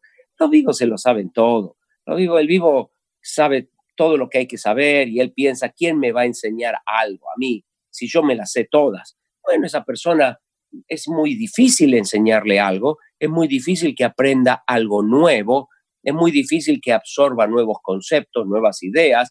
Normalmente el vivo, el vivo se convierte en un dinosaurio y se lo come la competencia, ¿no? Entonces, uno necesita humildad para aprender. Número dos, uno tiene que tener humildad para vivir en moderación. Humildad para vivir en moderación. Mira, la moderación es un concepto marciano para nosotros los latinoamericanos. Este, la moderación es un, es un concepto que los países europeos del norte abrazaron eh, después de la reforma. ¿no? Los países eh, del norte de Europa como Alemania, Dinamarca, este, Finlandia, Suecia, Holanda, ese tipo de países, ¿no? Abrazaron la reforma, en el, movimiento luego del Renacimiento, ¿no? En el sur de Europa, los países no abrazaron la reforma, la, la pelearon, este, la rechazaron, y bueno, en el sur la reforma no floreció. Entonces, hay algunos conceptos que sí se abrazaron en el norte de Europa, que no se abrazaron en el sur. La moderación es uno de ellos. Y la moderación, si lo aplicas a tu vida, te va a llevar naturalmente por el camino de la prosperidad integral. Uno dice, ¿no? Este, los alemanes, después de que, eh, después de la Segunda Guerra Mundial, fueron total y absolutamente destruidos 50 años después eran la economía más grande de Europa. Algo les pasó a estos alemanes. Y uno dice, bueno, lo que les pasó fue el plan Marshall, ¿no? Porque Estados Unidos le dio plata. Bueno, pero Estados Unidos le dio un préstamo y los alemanes lo estuvieron pagando ese préstamo hasta el año 2000. Eh, los europeos también le hicieron un plan Marshall a Grecia, ¿no? Y uno dice, bueno, ¿y qué hizo Grecia con todo el dinero que le prestaron la Unión Europea? y ellos se lo patinaron y se lo gastaron en un montón de cosas que no se lo tenían que gastar, ¿no? Este, los alemanes, por otro lado, tomaron la oportunidad, invirtieron sabiamente, aplicaron conceptos como por ejemplo este de la moderación y prosperaron. Y uno dice, bueno, ¿cómo es que los países del norte de Europa, Estados Unidos, piensan diferente de Latinoamérica? Y esa es una de las cosas en las que ellos piensan diferentes. Por ejemplo, mira, te voy, te voy a decir de qué se trata el tema este de la moderación. La moderación significa ni muy, muy, ni tan, tan. Ni muy, muy, ni tan, tan. Eso significa, no vivo ni como la Madre Teresa de Calcuta, ni tampoco vivo como Juan Rockefeller. Vivo en el medio, satisfaciendo mis necesidades. Yo pienso primordialmente qué es lo que yo necesito. ¿Qué es lo que yo necesito? y satisfago mis necesidades. Entonces, la moderación me lleva a vivir apropiadamente y a ahorrar regularmente. Por ejemplo, puede que yo tenga el dinero para comprarme un auto deportivo alemán con nombre de niña. Este, pero un auto japonés satisface mis necesidades. Entonces me compro el japonés, no me compro el alemán porque el japonés satisface mis necesidades, no porque amo el dinero, ni porque soy un tacaño, sino porque vivo en moderación. Y la diferencia entre el precio del auto alemán y el precio del auto japonés se me queda en mi cuenta de banco. Eso cuando yo lo aplico al supermercado, a la compra de la ropa, a los zapatos, a, a los gastos con los chicos, a las vacaciones, cuando yo aplico ese tipo de pensar a toda mi vida, después de 10 o 15 años, Eso hace una gran diferencia. Por ejemplo, te voy a dar algunos, este, algunos ejemplos. Hay un señor que se llama Ingvad Kamprad. Él fue el fundador de una empresa que se llama IKEA. Es muy famosa en Estados Unidos y también especialmente en Europa. Ellos venden muebles desarmados que tú los puedes armar en tu casa. Él tiene un activo de más o menos 3 mil millones de dólares. Pero para el 2006 todavía manejaba un Volvo de 16 años de antigüedad. Y lo hacía porque era bueno y seguro. Entonces uno dice, Dios mío, ¿no? 16 años eh, el auto de este hombre. Tiene 3 mil millones de dólares, pero él no, él no maneja ese auto tan viejo porque él es un tacaño o ama el dinero. Él lo hace porque él vive en moderación. Chuck Finney, este, el famoso fundador de los duty free shops, no sé si has ido por algún aeropuerto y has visto, esos este, negocios duty free, son muy, muy famosos alrededor del mundo. Tiene, este, acumuló un activo de 6 mil millones de dólares. Sin embargo, el señor Finney ha regalado la gran mayoría de los 6 mil millones de dólares a obras de ayuda pública, obras de bien alrededor del mundo. ¿Cuáles son sus activos actuales? Bueno, ahora él tiene un activo de aproximadamente 2 millones de dólares. El señor Finney dice, yo vine al mundo para trabajar duro, no para hacerme rico. bueno, mira, él no ama el dinero porque ha regalado su fortuna, pero tampoco vive como San Francisco de Asís, ¿no? Porque él tiene todavía dos millones de dólares en el banco, pero hay que tener carácter para regalar seis mil millones de dólares. Finney es el modelo de filantropía de Bill y Melinda Gates.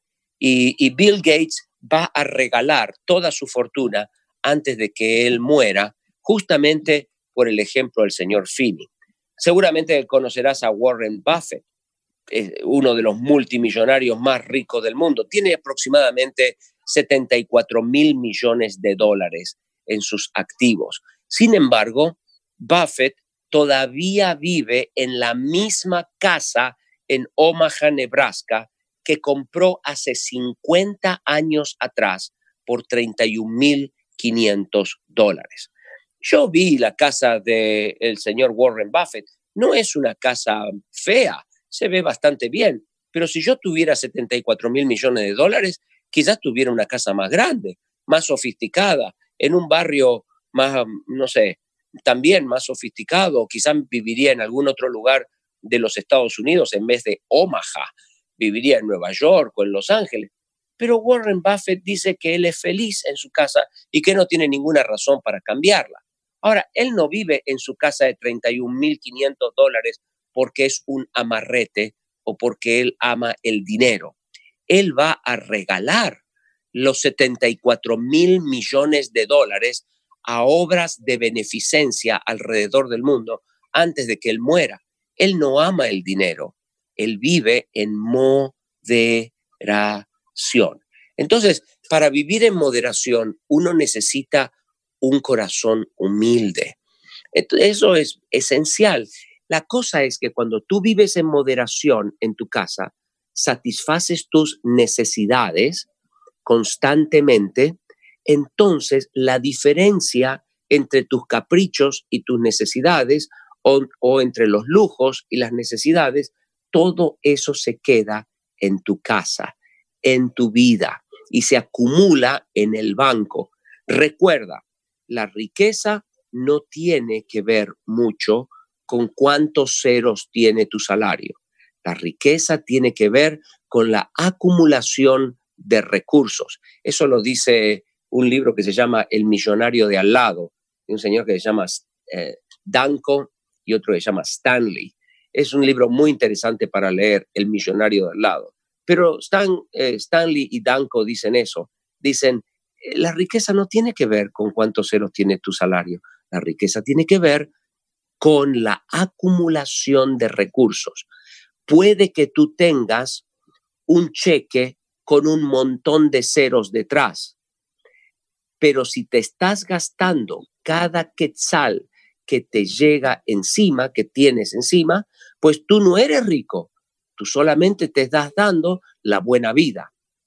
Entonces, aprendamos a vivir en moderación. Y luego, uno debe vivir en, en humildad para tomar decisiones, no solamente para aprender, no solamente para vivir en moderación, sino también para tomar decisiones y para tomar decisiones difíciles en la vida.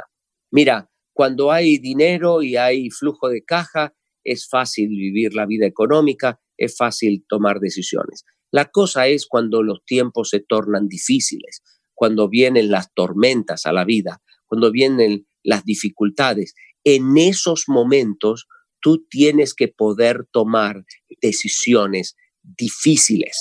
Y las decisiones difíciles a veces significa tener que vender la casa donde vivimos o tener que mudarnos a otro barrio, tener que bajar nuestro estatus social, tener que dejar de jugar al golf o tener que vender nuestro autito y comprar una moto o tener que vender la moto y empezar a andar en transporte público, ¿no? O tener que mudarse cerca del trabajo para poder caminar al trabajo. Bueno, yo qué sé, o mudarse con los suegros, Dios mío, este, pobres suegros, ¿no? Eh, yo, le he recomendado a un par de parejitas en la vida, no a muchos, no a muchos, pero a un par de parejitas, el, salirse de la renta que ellos tenían e ir a vivir por un tiempo con sus padres hasta que se estabilizaran económicamente. Y bueno, esos son momentos difíciles en la vida en los que uno tiene que saber tomar esas decisiones temprano. Cuando tú tienes humildad de corazón, tú puedes tomar las decisiones difíciles temprano, cuando tú estás apegado a tus propiedades, apegada a lo que tú tienes, tienes un cordón umbilical emocional enganchado con tus propiedades, tú no puedes tomar decisiones difíciles temprano. Dejas pasar el tiempo y cuando dejas pasar el tiempo, te quedas atrapado, te quedas atrapada entre la espada y la pared. Cuando te quedaste atrapado entre la espada y la pared, ya no tienes opciones. Antes tenías opciones, ahora ya no tienes opciones. La diferencia entre los ricos y pobres no es dinero. La diferencia entre los ricos y pobres es opciones. Entonces, necesitas tener humildad de corazón. ¿Sabes por qué? Porque, bueno, vas a tener que vender la casa, vas a tener que mudarte, vas a tener que vender el auto, vas a tener que empezar a, a usar el transporte público, vas a bajar tu estatus social. ¿Y sabes qué es lo peor? lo peor es que tu cuñado lo va a saber. Eso es lo peor. Dios mío, yo sé que eso duele, yo sé que duele que la familia sepa que uno está achicándose económicamente, pero ¿sabes qué? Ellos no viven tu vida y tú no vives la vida de ellos, ellos no están en tus zapatos y tú tienes que tener la humildad de corazón como para decir, yo tengo que vivir mi vida y estas son las decisiones que yo tengo que tomar. Entonces, Vive con humildad para aprender regularmente. Número dos, para vivir en moderación. Y número tres, para poder tomar decisiones difíciles en los momentos duros de la vida. Número dos, yo quisiera hablar de establecer el orden. Necesitas amar el orden. Si es que te va a ir bien en tu vida económica, vas a tener que amar el orden. No solamente vas a tener que tener un presupuesto, vas a tener que tener orden en tu vida. Eh, es importantísimo establecer el orden porque todo tiene orden en el universo. No hay negocio que sea exitoso que no sea un negocio altamente ordenado. Cuando tú haces crecer tu negocio, este, necesitas establecer sistemas y procesos, sistemas y procesos, sistemas y procesos. Este, ese es uno de los errores más comunes que yo veo en la gente que tiene pequeños negocios. Ellos crecen, no se dan cuenta que el negocio crece, no establecen orden en el manejo del negocio y entonces en dos o tres años mueren aplastados debajo del peso de su propio éxito.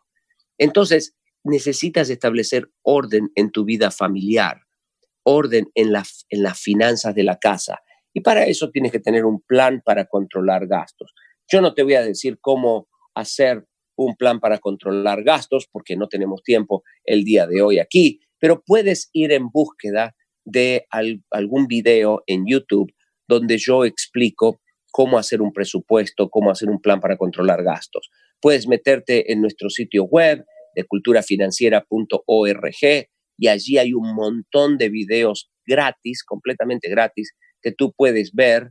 Este, hay algunos que se pagan, que son mucho más largos y son conferencias mucho más complicadas, pero hay un montón de videos pequeñitos, de tres minutos, tres minutos y medio, que te pueden ayudar un montón y que te van a ayudar a aprender a cómo hacer un plan para controlar gastos. El orden es la piedra fundamental de tu éxito económico. Por allí Salomón decía, tú te tienes que mantener al tanto de tus ovejas, preocúpate por tus rebaños, porque las riquezas no duran eternamente. Y eso es una gran verdad. El orden es la piedra fundamental de tu éxito económico. El propósito del orden es facilitar la búsqueda. El resultado del orden es la prosperidad. En tercer lugar, yo creo que necesitamos abrazar la libertad. Uno necesita amar la libertad. Por allí hay un proverbio judío también que dice que el rico se enseñorea de los pobres y el que pide prestado es esclavo del que presta. Y esa es una gran verdad. Y si no me crees que el deudor es esclavo del acreedor, deja de pagar tu carro por un par de meses y ya vas a ver cómo te tratan, ¿no? Deja de pagar tu tarjeta de crédito y ya vas a ver cómo te tratan. Te van a tratar como lo que eres, un esclavo, ¿no? El día que fuiste a comprar el auto, señor por aquí, señor por acá, quiere un cafecito, no sé qué. El día que dejaste de pagar tu cuota, te llaman, te maltratan, te dicen cosas, te gritan, te presionan, llaman en tu, trabajo, hablan con tu jefe, le dicen que eres un deudor. Las cosas increíbles que yo he escuchado en todo el contenido, en todo el continente, que los acreedores hacen con los deudores, ¿no? Vergüenza les debería dar. Pero bueno, hey, ellos son los señores y nosotros somos sus esclavos. Así que este ama la libertad. Nosotros debemos amar la libertad. Hemos sido creados para ser libres. Entonces, debes estar comprometido a vivir en libertad. Yo no digo que el crédito esté mal. Yo no digo que el crédito sea un pecado, ¿no? Porque en realidad no lo es. El crédito es una herramienta que se puede usar. Lo que pasa es que uno tiene que usarla sabiamente. Este, yo siempre le digo a los empresarios latinoamericanos, mira, el asunto no es que no tomes riesgos, todo el mundo toma riesgos. El asunto es que no seas suicida. Y los latinoamericanos son suicidas al momento de tomar este, compromisos económicos, ¿no? Entonces, necesitamos aprender a amar la libertad. La cosa es que no te digo que tú no tengas una tarjeta de crédito. Lo que te digo es que cada mes paga tu tarjeta de crédito y no compres con la tarjeta de crédito cosas que no están en tu plan para controlar gastos. Eh, si tú empiezas a comprar cosas este, con dinero que tú no tienes, te vas a meter en problemas y vas a meterte en un gran nivel de estrés. Estaba leyendo un reporte de la Fundación Ford algunos años atrás que dice que el 47% de todos los divorcios que ocurren el día de hoy en Estados Unidos se, se deben primordialmente a problemas de dinero. Entonces, el dinero nos está causando mucho estrés. Trata de mantener una vida con estrés financiero bajo.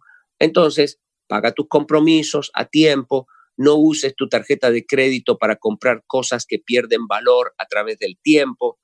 Usa el crédito para comprar cosas que suben de valor a través del tiempo y no que, que, bajan de valor. Entonces, si yo usara el crédito, yo no, no usaría el crédito para comprar un refri o para comprar un juego de sala o para comprar este, una bicicleta o para comprar un teléfono o para comprar una computadora o cosas por el estilo. Yo nunca compraría con crédito cosas que bajan de valor a través del tiempo. Yo usaría el crédito para comprar cosas que suben de valor a través del tiempo. Puede ser un departamentito, puede ser una casa, puede ser un terrenito, puede ser una inversión en un campo, puede ser este, una inversión de negocios, ese tipo de cosas, el, crédito te puede ayudar. Muchas veces nosotros usamos el crédito con nuestros eh, proveedores, porque eh, los proveedores nos dejan 90 días para pagar los libros. Entonces, este, nosotros tomamos los libros de nuestros proveedores, los vendemos y cuando traemos el dinero, pues lo pagamos, ¿no? Y esa es una muy buena manera de no tener que sacar cash de nuestra organización por adelantado. Entonces, tienes que tener un compromiso a muerte a vivir en libertad. En primer lugar, dijimos, sé humilde. En segundo lugar, establece el orden. Y en tercer lugar, ama la libertad. Yo espero que algún día puedas eh, conseguirte el libro de eh, El hombre más rico del mundo. Lo escribimos con mucho cariño y con mucho esfuerzo y esas 12 ideas van a hacer una gran diferencia en tu vida. Y ahí, por supuesto, están todas las aplicaciones prácticas de todo lo que estamos hablando.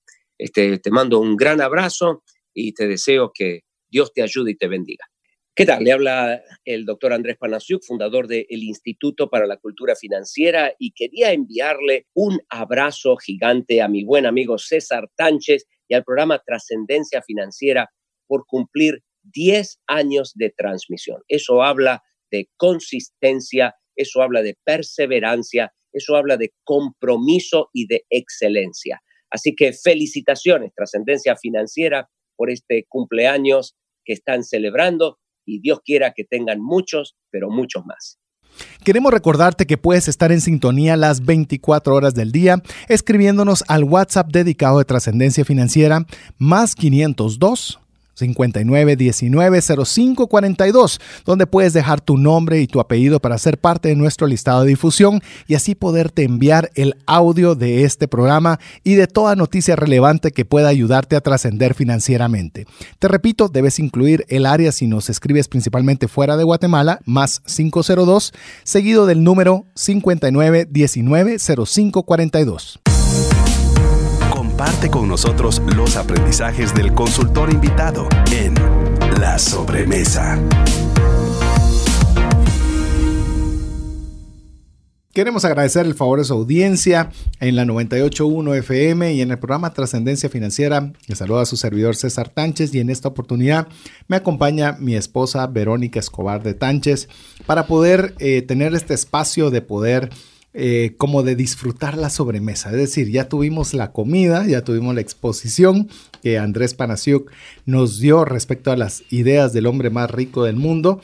Y ahora nos tomamos un breve tiempo como para conversar todo lo, pues no todo, pero por lo menos algunos de los puntos que aprendimos de la exposición de Andrés y poderlas digerir de un poquito, un poquito más fácil. Buenas tardes amigos y amigas. Realmente es, como dice César, un espacio agradable para poder pensar detenidamente en cada una de estas perlas que compartió con nosotros Andrés Panasiuk. Me pareció sumamente impactante ver la comparación que él hace al inicio de la plática de Salomón comparado con magnates que hablamos el día de hoy como Carlos Slim, Bill Gates, y ver la diferencia abismal que existe, que existe aún hoy, después de tanto tiempo, entre Salomón y estas personas, eh, hablando desde el punto de vista financiero. Realmente es un dato de números que lo deja uno con la boca abierta. Si el libro de Proverbios era algo que a uno lo ha maravillado, siempre que uno regresa a leer y dice, Dios mío, esto tengo que volverlo a leer, esto tengo que aprenderlo, esto debo compartirlo cuánto más ahora aumentan las ganas de seguir aprendiendo de esta persona que pudo ser el más rico del mundo hasta el día de hoy y a la vez una persona sumamente sabia. Así es, eh, Andrés se toma el tiempo de poder estudiar a profundidad eh, básicamente la vida de Salomón y la, impregna en su libro. Eh, y nos comparte a través de este espacio, como usted ya lo escuchó, algunos consejos de los cuales obviamente no va a todos los puntos de, que, están relacionados con el libro, porque usted ya conoce a Andrés, pues si es primera vez que lo escucha, pues se va a dar cuenta que él con una palabra tiene suficiente para hablar hora y media, ya no digamos si le decimos que haga un breve resumen de su libro, pues va a ser un poco más difícil. Pero esencialmente eh, hay varios puntos que queremos compartir con usted y yo quisiera quizás arrancar con, con el punto tal vez pivote que utilizó Andrés durante su, durante su intervención, que fue vivir con humildad. Vivir con humildad y las tres cosas que son necesarias para, para poder tener ese estilo de vida, que son aprender, vivir con moderación y tomar decisiones en la vida, que fueron los tres eh, elementos que él mencionó eh, cuando se refería a vivir con humildad. Muchas veces nosotros pensamos en humildad en una persona que tiene pocos recursos y esa es un mal, una, una mala forma de emplear esa palabra, porque pueden haber personas que tengan pocos recursos siendo soberbios, como tener personas que tengan muchos recursos y sean personas humildes. Entonces, sí hay una gran diferencia entre el tema de, a qué se refería exactamente Andrés con respecto a vivir humildad. Y es, y es algo que creo que es una reflexión muy válida. Usualmente nosotros eh, podemos pensar o llenarnos con el tema financiero. Hoy no tengo, pero espérense el día que yo tenga. Ahí van a ver quién soy yo. Ahorita aprovechense de mí, pero cuando tenga el sartén por el mango, ahí van a ver. Y nos estamos comenzando a dar cuenta que comenzamos a tener, eh, querer tener recursos por las razones equivocadas, porque todavía aún, a pesar de que no tenemos recursos, estamos llenos de orgullo, llenos de una sed de venganza, eh, un, un sentimiento que no es el que a Dios le agrada y no es la forma correcta por la cual debiésemos buscar recursos. Por eso me gustó mucho los, los, como los tres raíces que, que Andrés tomó al respecto. Una persona humilde por ejemplo, quiere aprender. Si quieren, eh, es más, no quiero extender mucho porque si no, aquí me van a pescar de por qué no, no paso, no, no, no, permito hablar. Pero de verdad, mire, usted ve a una persona que es humilde, quiere aprender. Siempre y constantemente quiere aprender. Y tiene claro de que una persona puede, una persona humilde puede aprender de cualquiera. Lo he mencionado en alguna oportunidad. Usted puede aprender de un mendigo que no tiene dónde dormir en la noche, no tiene un techo donde dormir. Y usted puede decir, ¿y qué puedo aprender yo de él? Resiliencia. Habría que ver lo difícil, habría que ver cómo controla el hambre, a ver cómo controla el frío, eh, cómo logras eh, sobrevivir en base a sus condiciones complicadas y complejas. Entonces, cuando usted tiene una, un, un deseo de tener una vida humilde, usted también es una persona que está dispuesta a aprender. Realmente la importancia de la humildad viene de la mano con saber qué actitud tomamos. Tenemos suficientes recursos financieros y por eso creemos que vamos a dejar de lado la humildad. No es la mejor de las actitudes y da mucha tristeza ver cuántas personas con una capacidad financiera importante piensan que no pueden llevar ni siquiera de la mano, sino por delante la humildad presentarse con humildad, ser amables, humildes con las personas, eh, puede perfectamente y encaja muy bien juntos, no tienen por qué estar separados. Y por el otro lado, los que estamos pensando en construir, en generar recursos, ¿para qué los queremos construir? ¿Con qué actitud los estamos trabajando? Estoy agregando valor a mi vida y a los de los demás y lo estoy haciendo con humildad o mis actitudes, mis pensamientos y mi accionar es de tal forma que estoy alejando la humildad de mi proceder. Entonces, no es que una persona lo tenga y el otro no, no e, todos podemos actuar con humildad. El tema es con qué actitud estoy enfrentando la situación que tengo y para qué quiero los recursos que tengo o para qué quiero generar esos recursos, cuál es el propósito que estoy buscando con ellos. Y Andrés lo mencionaba claramente y ya lo desarrollé en mi intervención anterior. Eh, una es que tenemos que tener una actitud de aprendiz. Eh, mire, usted procure en lugar de criticar, procure aprender de las personas con las cuales usted se interrelaciona. Eh, es cierto que usted puede tener un, jefe que es eh, muy difícil de tratar, pero seguramente algo bueno tiene y usted trate de sacarle el, el, provecho a ver qué es lo que realmente hace. Quizás es una persona muy perfeccionista en su trabajo, tal vez no lo expresa de la mejor forma, pero es alguien que quiere sacar utilidades de la empresa y está enfocado, bueno, buscar todas las oportunidades de emprender. La segunda, en la cual Andrés nos mencionaba también para tener una vida con humildad, que ya le estamos diciendo no es una posición inferior, sino al contrario, una posición poderosa, es vivir con moderación. Eh, Miren, hay una cantidad de libros, El millonario de al lado, está eh, qué hábitos tienen los que se, ah, se, han vuelto de forma propia millonarios. Hay una serie de libros que usted puede ver y se va a dar cuenta un denominador común la gente que tiene realmente muchos recursos vive de una forma moderada. Moderada, eh, usted puede decir, pero es que yo he visto un jeque, escribí una noticia un jeque árabe que compró un anillo para su hija de 15 años por 20 millones de dólares. Sí, es cierto. Eh, yo, leí esa noticia, por eso se lo puedo decir, llamativa. Pero era un jeque que su patrimonio está más de los 3 mil, millones de dólares. Es decir, ¿cuánto representa para él un anillo de 20 millones de dólares versus, versus un patrimonio de 3 mil millones de dólares? Pues realmente es una cantidad para su capacidad, es una capacidad, estamos hablando que es una compra todavía moderada. Sin embargo, muchas veces nosotros con menos recursos, es decir, nuestro patrimonio son mil y hacemos compras de dos mil, significa que estamos en un déficit de mil.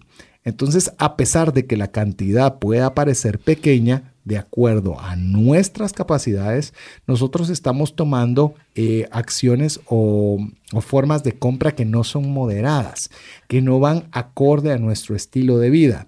Ya se ha mencionado muchísimas veces con el tema de la moderación, como por ejemplo Warren Buffett sigue viviendo en su misma casa de Omaha que compró hace creo que 30, 40 años, que le costó 30 mil dólares. Estamos hablando de uno de los 10 hombres más ricos del mundo. Eh, que podría comprarse eso y muchas cosas más, pero él no encuentra un placer adicional con comprarse una mansión más grande. Él se siente cómodo, tranquilo y feliz con la casa con la cual vive. Eso es saber vivir con moderación. No significa vivir pobre o tacaño, sino que usted viva abajo de sus posibilidades. Y realmente escuchando tus comentarios, me lleva a pensar que estos son puntos que silvanan, ¿verdad? Realmente, si nosotros hablábamos al inicio de esta plática de la humildad y cómo la humildad eh, nos lleva a observar, a ser curiosos, a querer siempre aprender cosas nuevas, tenemos que pensar cómo actúa alguien que es moderado. Alguien que es moderado se toma el tiempo para tomar decisiones, para observar, seguramente le gusta aprender para estar más informado y tomar mejores decisiones. Entonces, definitivamente una cosa lleva a la otra y la moderación llevada de buena forma te lleva a la prosperidad. Y eh, tenemos ejemplos, ¿verdad? Como los mencionaban en eh, el doctor Panasiuk, Alemania después de la guerra, estando devastados económicamente, en 50 años volvieron a ser potencia. ¿Por qué? Fueron moderados en sus decisiones. De la misma forma, Warren Buffett puede ser el hombre, uno de los hombres más ricos del mundo, pero vive de forma moderada. Yo me recuerdo con lo que estabas mencionando, Verónica, eh, que mi abuelita, mi abuelita eh, eh, trabajaba en un sanatorio, era enfermera y sus jefes eran alemanes. Y algo que le decían me hizo recordar con lo que estabas mencionando, que decía el doctor Andrés Panasiuk, y decía que ella se compraba un par de zapatos y luego quería comprarse otro par de zapatos y lo mencionó y ahí estaba la dueña del sanatorio, una alemana, y le preguntó, mira, ¿cuántos pares de pies tienes? Le dice. Pues solo tengo un par de, de pies, no tengo más. Entonces, ¿para qué necesitas otro par de zapatos si con uno tienes más que suficiente? Y llamemos, hoy en día no se entiende cómo alguien solo puede tener un par de zapatos, pero estamos pensando también que obviamente Alemania vivió una crisis severa cuando obviamente perdió la guerra, quedaron financieramente devastados, donde obviamente se tenían que tomar ese tipo de decisiones extremas en el cual, pues si tenías un par de zapatos, era el par de zapatos que tenías que aprovechar, que te tenían que durar y que los que tenías que tener, porque era la forma de apegarte a tu realidad financiera de momento. Y eso se oye, se oye muy simple, pero hoy en día a través de tener crédito disponible, nosotros no hacemos eso. Si no tenemos los recursos, simplemente lo podemos cargar a una tarjeta de crédito, podemos eh, prestar dinero, podemos pedir un anticipo en el trabajo, podemos hacer una serie de situaciones que hacen que no vivamos de forma moderada, sino de forma endeudada. Y el doctor Panasiuk lo explica de una forma muy simple, con el término ni muy muy ni tan tan. Vivir en el medio, eso es tomar decisiones moderadas, es vivir de forma moderada. No es realmente tampoco privarse de cosas que usted puede disfrutar con sus ingresos, pero sí se refiere a tomar buenas decisiones. ¿Por qué? Porque tenemos que estar conscientes que la diferencia entre lo que necesito y lo que deseo es lo que puede quedar en su cuenta bancaria como un ahorro. Así es. Y eso, mire, cuando usted toma una decisión moderada, está tomando en cuenta que su lo que usted buscaba igual fue satisfecho, pero hay una diferencia entre lo que pagó y lo que le quedó.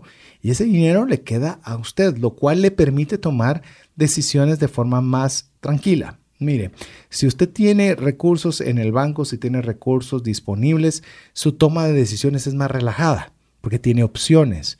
Pero cuando las, finanzas están complicadas, cuando las cosas están difíciles, cuando no hay recursos, eh, las decisiones no son tan sencillas, son drásticas, son complicadas. Y para uno poder tomar una decisión en respecto a la moderación no es algo que se oye como algo aburrido, no, es algo que le da a usted poder, le permite tomar eh, mejores decisiones de forma tranquila y relajada.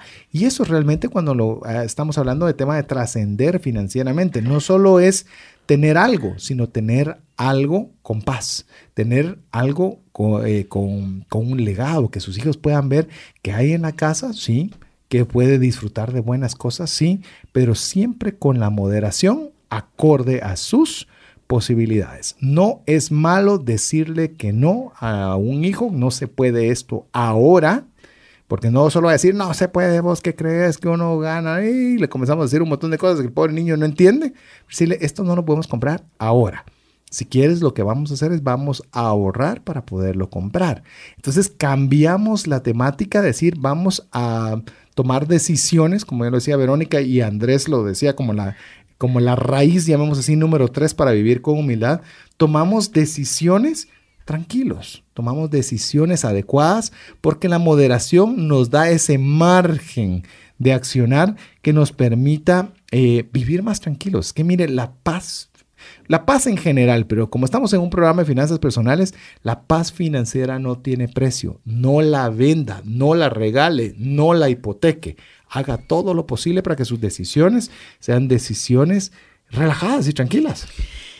Y bueno, yo regreso a resaltar que la humildad está muy relacionada con la moderación, ¿verdad? Que de alguna forma son hilos que silvanan, porque definitivamente tomar decisiones cuando hay abundancia es mucho más fácil que cuando hay dificultades. Y cuando hay dificultades y debemos tomar decisiones difíciles, la única forma de poderlas tomar es con humildad. De lo contrario, vamos a irlas retrasando, retrasando, retrasando hasta el momento en que vamos a limitar también nuestras opciones por tomar decisiones difíciles de forma tardía, ¿verdad? Y entonces la diferencia entre los recursos o la abundancia y situaciones difíciles es la cantidad de opciones disponibles. Sí, eh, yo quisiera tal vez ir enmarcando ahorita que estamos cerrando este espacio de sobremesa en animarle a lo que ya le recalcó el doctor Andrés Panacio, a tener una vida humilde, una vida con humildad, en la cual hayan tres factores que sean parte de su vida, que es el, el deseo constante, permanente de aprender, vivir con moderación y tomar decisiones en la vida. Si usted ha tomado decisiones financieras equivocadas, la primera gran decisión es no seguir cometiendo malas decisiones financieras. Es decir, hasta acá Aquí se va a comprar de aquí en adelante todo aquello que podamos pagar. No vamos a endeudarnos un centavo más. Vamos a hacer un plan para salir de deudas. Usted va a tomar decisiones proactivas para manejar bien su dinero, pero debe tomar decisiones. Si usted no toma decisión, está tomando una decisión equivocada porque los está dejando llevar por el viento donde quiera que el viento lo quiera llevar. Pero cuando usted toma decisiones de una forma humilde, comienza a vivir una vida moderada y constantemente está viendo cómo aprender y hacer mejor lo que hace, tarde o temprano, o más rápido que más rápido lo que usted cree, su vida financiera va a dar un vuelco. Y con este pensamiento queremos dejarle para que usted pueda meditarlo despacio. Ahora termina el programa, pero usted puede escuchar nuevamente el podcast que le estaremos enviando si usted es parte de nuestra lista de difusión al 591905 42, le repito, 59190542. Si usted todavía no es parte de nuestro listado de WhatsApp, solo nos tiene que mandar su nombre y apellido. Y aquí mi estimado Jeff en los controles nos hará la campaña de podernos procesar rápido el podcast y enviárselo nosotros por este medio. Así que nos despedimos, Verónica. Gracias por su tiempo, por acompañarnos el día de hoy. Lo invito a abrazar la humildad, la moderación y a regalarse el tiempo para conocerse y tomar decisiones acertadas. Así es, aprender moderación y tomar decisiones creo que es una buena forma para terminar el programa el día de hoy. En nombre de Jeff en los controles, Verónica y su servidor César Tánchez, esperamos contar con el favor de su audiencia en un miércoles más de trascendencia financiera. Que Dios le bendiga. Hemos recibido herramientas prácticas que nos ayudarán a trascender más, no solo para beneficio propio, sino de nuestro prójimo. Esto fue Trascendencia Financiera, porque honramos a Dios cuando usamos bien los recursos que administramos. Hasta nuestro próximo programa. Esta es una producción de iRadios Guatemala Centroamérica.